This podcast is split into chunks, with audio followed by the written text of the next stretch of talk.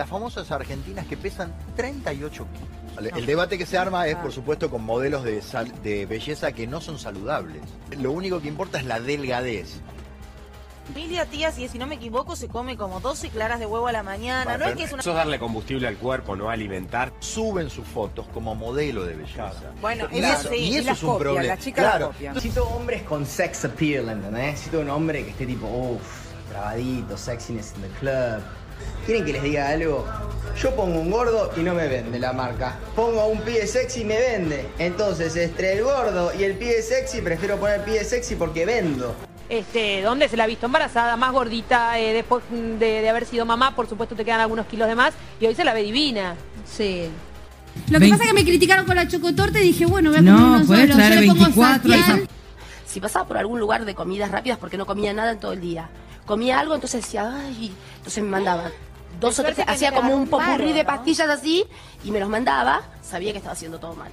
¿Qué figura que tiene esta mujer? Ay, la y encontré un polvito que se le echa, Satial Food, que le saca los carbohidratos. Y dice, yo primero empecé o me lo Uy, La gente ya está llamando, preguntando. La verdad que me dio un resultado porque no me privé de nada, comí todo. Me ha pasado eso, que bajé y subí de peso según mis ganas, digamos, básicamente. Que no, no es muy sano tampoco, ¿eh? No estoy diciendo que esté bueno, pero como cuando me pongo las pilas, hago gimnasia, dejo de comer harinas en general, bajo preguntas qué hay detrás de Satial, mira.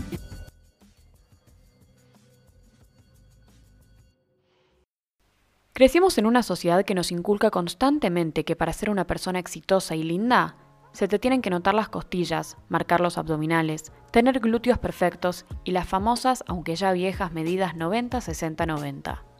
Entonces, persona exitosa y linda es igual a persona con cuerpo delgado. Y eso es un error. La búsqueda constante de la perfección corporal es enfermiza. Los cuerpos perfectos no existen. Vivir a base de dietas que no están hechas especialmente para tu cuerpo y estilo de vida, sino que las sacamos de Instagram, el único resultado que tiene es dañar tu salud física y mental. ¿Intentaste infinidades de dietas? ¿Vivís contando calorías? ¿Consumiste los suplementos dietarios que aparecen todo el tiempo en la tele o publicitan influencers? ¿El cuerpo de qué persona famosa desearías tener?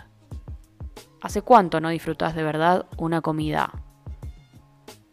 ¿Por qué siempre se habla de las dietas de las mujeres? ¿Por qué se las señala solo a las mujeres famosas? ¿Qué mensaje transmiten los hombres? El objetivo debería ser tener un cuerpo saludable y una mente libre de pensamientos negativos, con los que nos sintamos conformes y podamos realizar todo lo que querramos. Estoy segura de que más de una vez escuchaste hablar sobre los famosos suplementos dietarios como AMPK, vientre plano, satial o quelat, más conocidos como los polvitos mágicos que, según su publicidad, spoiler alert, engañosa, al volcarlos en cualquier comida ayuda a inhibir la absorción de carbohidratos. La noticia es que la semana pasada la Secretaría de Comercio Interior imputó a los laboratorios Framingham y Formulab por la publicidad de sus productos Satial y Vientre Plano, ya que infringen la ley de defensa del consumidor por no mostrar información cierta y representar peligro para la salud de sus compradores. Para hablar sobre el tema, consultamos a Martina Garbars. Ella es abogada y periodista. Trabaja en C5N Radio del Plata y es redactora y editora en El Cohete a la Luna. Justamente ahí publicó un artículo de investigación sobre satial o polvo de porotos. Martina, ¿qué es el satial y el AMPK?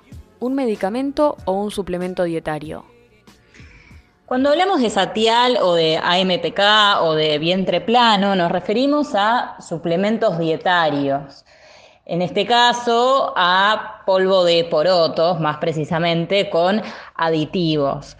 Eh, no son un tratamiento médico, aunque se quiera publicitar como si fueran un eh, medicamento para el descenso de peso o algún truquito o polvo mágico para comer sin engordar. No es más ni menos que polvo de porotos con aditivos. Esto también es importante para diferenciar en tanto la ANMAT eh, tiene reglas sobre los controles que se le hacen a un medicamento o a un suplemento. A estos últimos se los controla como si fueran un alimento, es decir, el satial tiene el mismo control que una mermelada. ¿Por qué vemos a panelistas, conductores e influencers haciendo este tipo de publicidades sobre los suplementos dietarios y no a médicos? Los laboratorios suelen convocar actrices, modelos o conductoras para que publiciten este tipo de suplementos, ya que los médicos tienen prohibido decir que se tratan de tratamientos o promocionarlas como tales. Es por eso que si uno prende la televisión va a ver mucho más eh, cantidad de influencers o de eh, este tipo de famosos haciendo referencia a estos truquitos o polvos mágicos que médicos o nutricionistas. ¿Crees que con la multa de defensa al consumidor va a disminuir la confianza de la gente en estos productos? Bueno, creo que en principio la multa de defensa al consumidor sirve para alertar a la población sobre este tipo de publicidades y puede generar algún tipo de impacto para eh, que la credibilidad en estos productos disminuya, ¿no? En 2016, Framingham Pharma, que es el laboratorio que produce eh, el producto Satial, fue multado por incumplir las normas de la ANMAT que prohíben publicitar suplementos con anuncios que le atribuyan un producto propiedades no reconocidas por esta autoridad.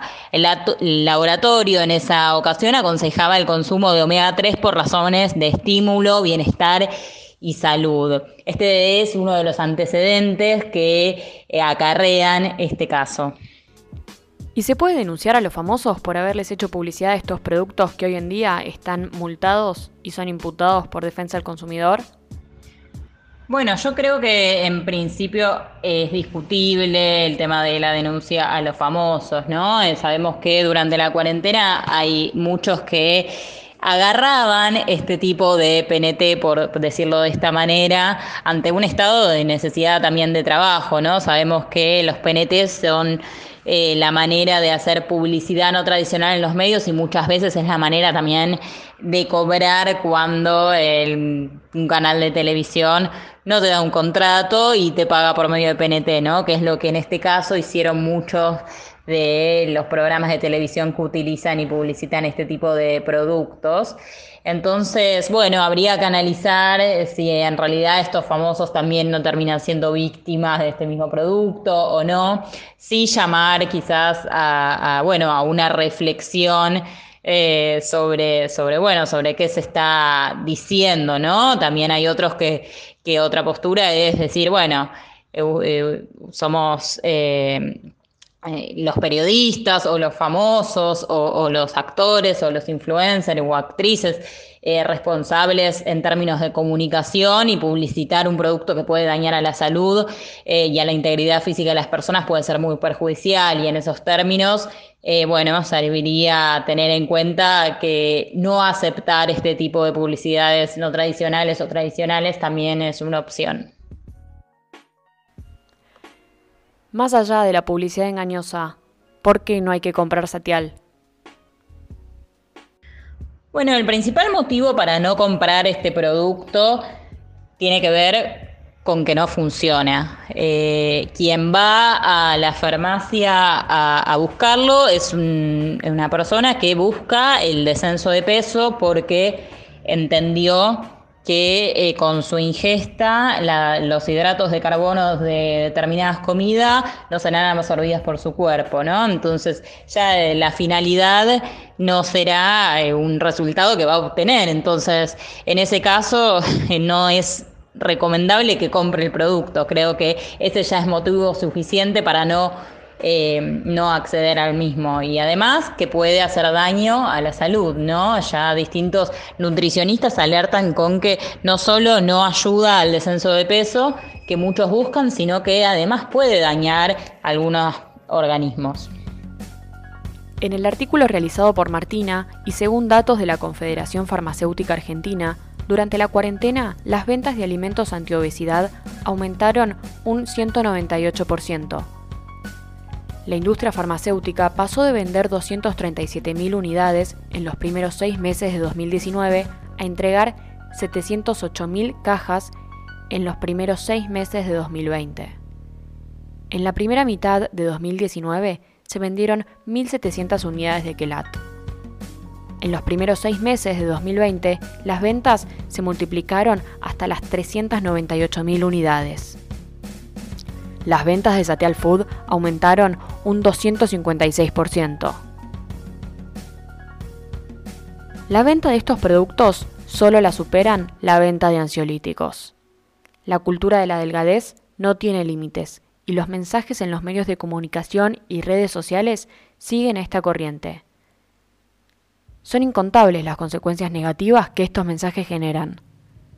Según cifras de Aluba, los padecimientos en la conducta alimentaria afectan a 70 millones de personas en todo el mundo y tienen la tasa de mortalidad más alta que cualquier otra enfermedad mental. La enfermedad no discrimina y afecta a personas de todos los géneros, edades, identidades y nacionalidades. Las mujeres son las más afectadas. De hecho, una de cada tres mujeres padecen la enfermedad, pero los casos de los varones se incrementan cada año. La participación de la familia es fundamental para que la detección y el tratamiento tenga éxito. Para hablar específicamente sobre estos padecimientos y visibilizar la situación actual, hablamos con Julieta Fantini, es psicóloga y creadora de la página Cuestionarte en Instagram. Es muy interesante su mirada, y a mí me parece muy sana, ya que ella lo trata como un padecimiento y no lo nombra como un trastorno. Juli, muchas gracias, bienvenida y contanos, ¿por qué lo tratas así? Desde mi perspectiva es súper, pero súper importante no nombrarlo como trastorno, porque lo que hace justamente es etiquetar a una persona con un diagnóstico. Esto si bien al principio puede sonar lindo y algo que alivia ponerle un nombre a lo que nos pasa, después pareciera que nos encasillamos únicamente en esa etiqueta. Lo cual, por ejemplo, no termina la persona siendo María, ¿no? Su nombre, sino que es la del trastorno alimenticio. ¿no? Es María la anoréxica o es la bulímica o cualquier otro tipo de padecimiento en este rubro. Entonces, ¿qué es lo grave de todo esto, no? Justamente lo que ocurre es que se obtura el lugar del sujeto, sujeta, sujete, ya que como lo único que sabemos es que tiene una conducta alimentaria trastornada, entre comillas, que vendría a ser a lo que está mal, que hay que curar y eliminar, se aplica un tratamiento únicamente a esa problemática. Y no se abre el campo a otras posibilidades, no habilita a escuchar más allá de ese trastorno. Y obtura, en consecuencia, el discurso de la persona que consulta, Eh, por eso es tan, pero tan importante eh, nombrarlo como padecimiento y dejando de lado esa superidentidad que nos da el trastorno y dar lugar a escuchar por lo que está atravesando la persona que consulta y en qué puntos está sufriendo, qué es lo que está depositando ¿no? en su cuerpo para que deje de comer, vomite, tenga atracones, etcétera. Vivimos agobiadas de información, imágenes y videos de gente viviendo una vida perfecta y siendo perfectos. ¿Cómo y qué podemos hacer para que eso no nos influya y no querer cambiar nuestros cuerpos? Qué tema este, ¿eh? Pero bueno, nada, me parece que es fundamental de cuestionarlo porque es así, no sé si lamentable o no, pero estamos todo el día en las redes sociales y realmente nos afecta muchísimo. O sea, es mucho el tiempo que consumimos en cualquier dispositivo que tengamos, la compu, el cel, una tablet, lo, lo, que sea, ¿no? Estamos todo el día en Instagram, en Twitter, en Facebook, en TikTok, TikTok sobre todo, ¿no? Hoy en la actualidad.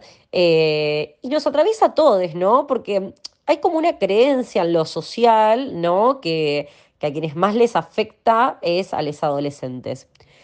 Y la realidad es que no creo que sea tan así, yo lo, escucho en el consultorio y hay mucho padecimiento en cuanto es las redes sociales y, por ejemplo, el compararse el cuerpo mío con el de otra persona, eso lo, pero lo escucho en casi todos mis pacientes consultantes y atiendo a más de, personas de más de 18 años.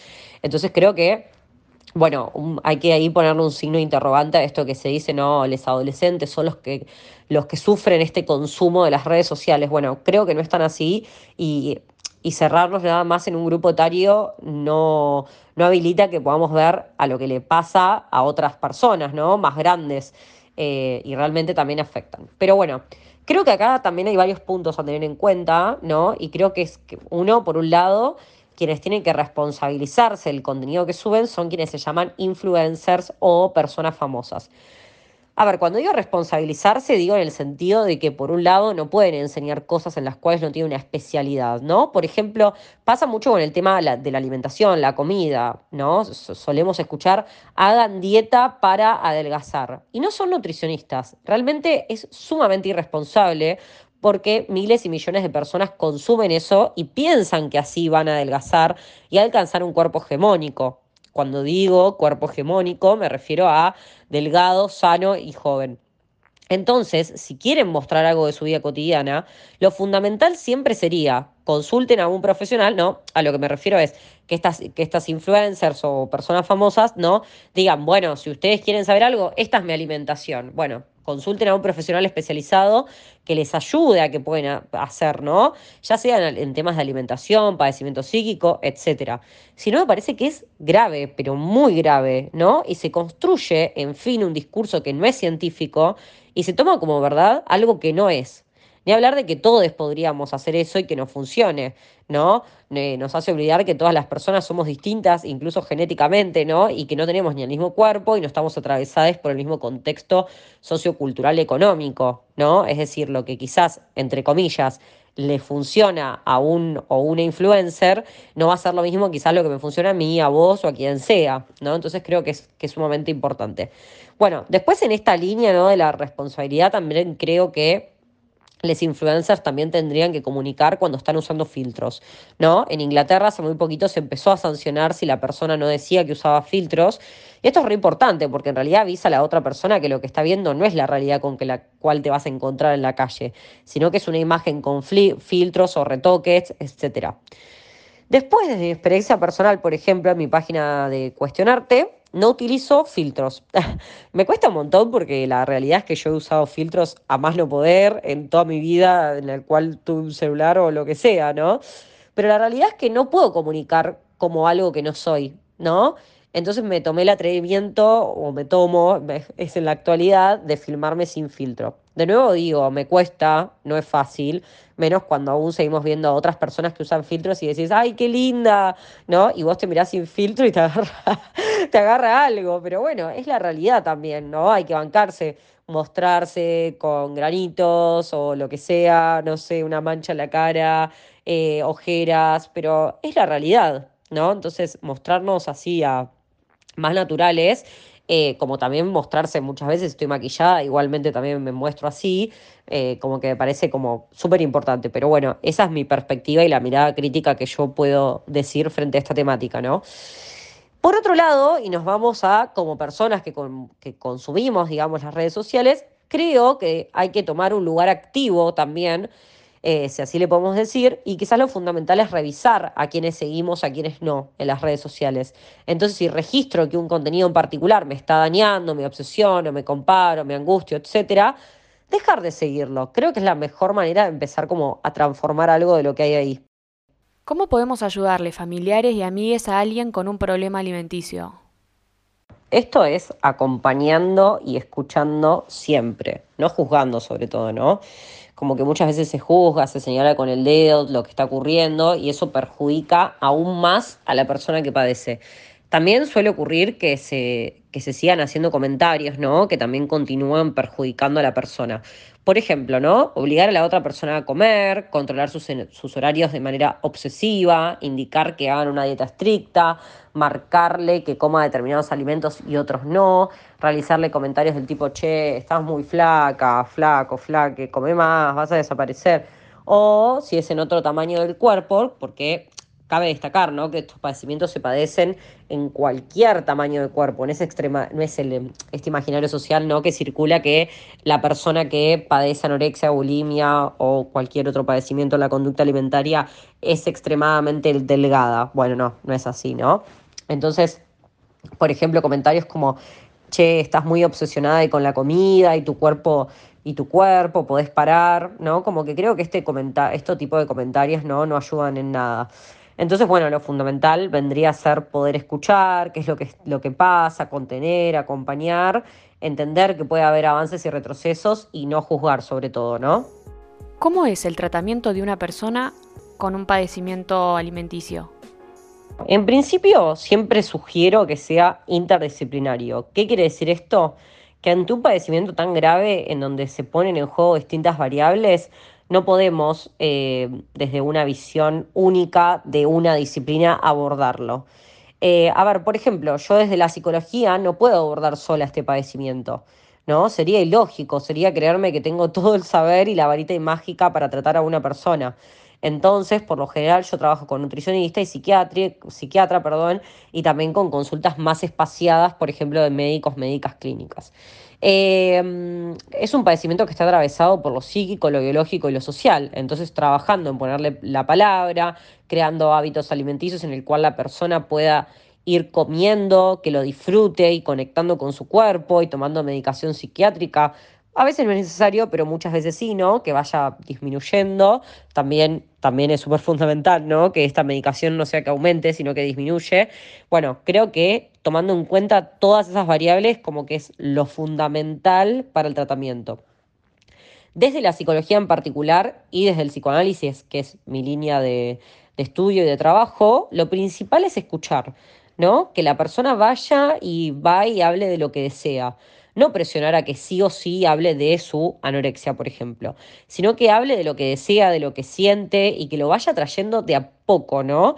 Que se haga preguntas acerca de lo que le ocurre, también ir registrando de a poco en qué momentos le ocurre, qué pasó en ese día o en esa semana que llevó a un atracón o a vomitar o a dejar de comer, ver con cuánta frecuencia tiene estos episodios y así. Es un trabajo duro, la realidad, lleva tiempo, pero, lleva tiempo, pero realmente se pueden ver los cambios con un tratamiento interdisciplinario.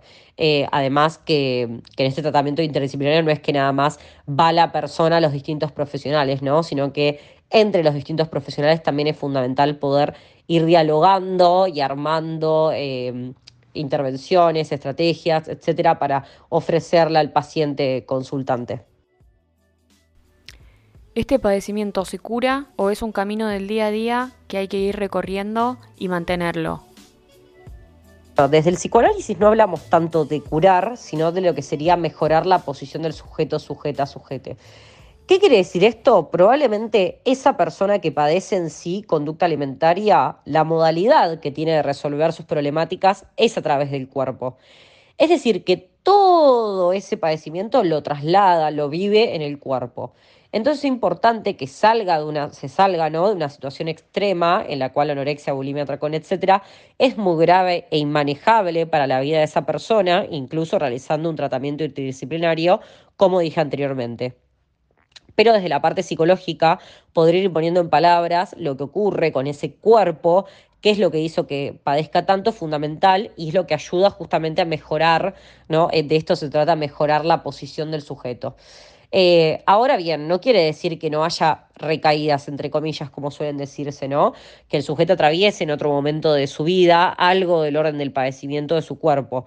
Hay que trabajar mucho, que la persona haya ganado realmente herramientas, entonces, si se encuentra en una situación que detecta que se está acercando nuevamente un padecimiento anterior, poder, ¿no? Buscar ayuda, eh, no solamente por parte de profesionales, sino también eh, ayudas de, che, amiga, amigo, amiga, me está pasando esto de nuevo, un familiar, eh, poder, digamos, que tenga cercano a alguien que, que, bueno, a quien confiar y poder hablar de lo que le está ocurriendo. Entonces, no sería tanto el curar ¿no? Así como eliminar el síntoma, como dije al principio, ¿no? Sino de que justamente se trate más de de bueno, de mejorar la posición de, esa, de esa, persona, la, mejor posición en su vida, calidad, etc.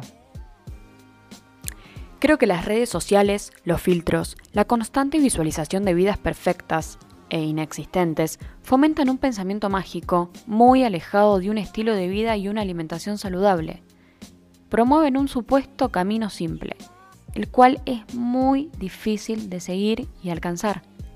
Y entonces potencia la ansiedad, las desilusiones y la frustración. Confiemos en quienes somos y repensemos lo que consumimos en las redes sociales, que son nuestra mayor fuente de intoxicación. Tratemos de ser reales. Aspiremos a algo real. Y si no estás conforme con algo, consulta con especialistas. No consultes con Instagram. No consultes con Google. En el episodio de hoy participaron Martina Garbars y Julieta Fantini, a quienes les agradecemos un montón. Este fue el episodio del Cóctel del Día, el podcast en donde te contamos todo lo que tenés que saber para estar informada y actualizada. Mil besitos.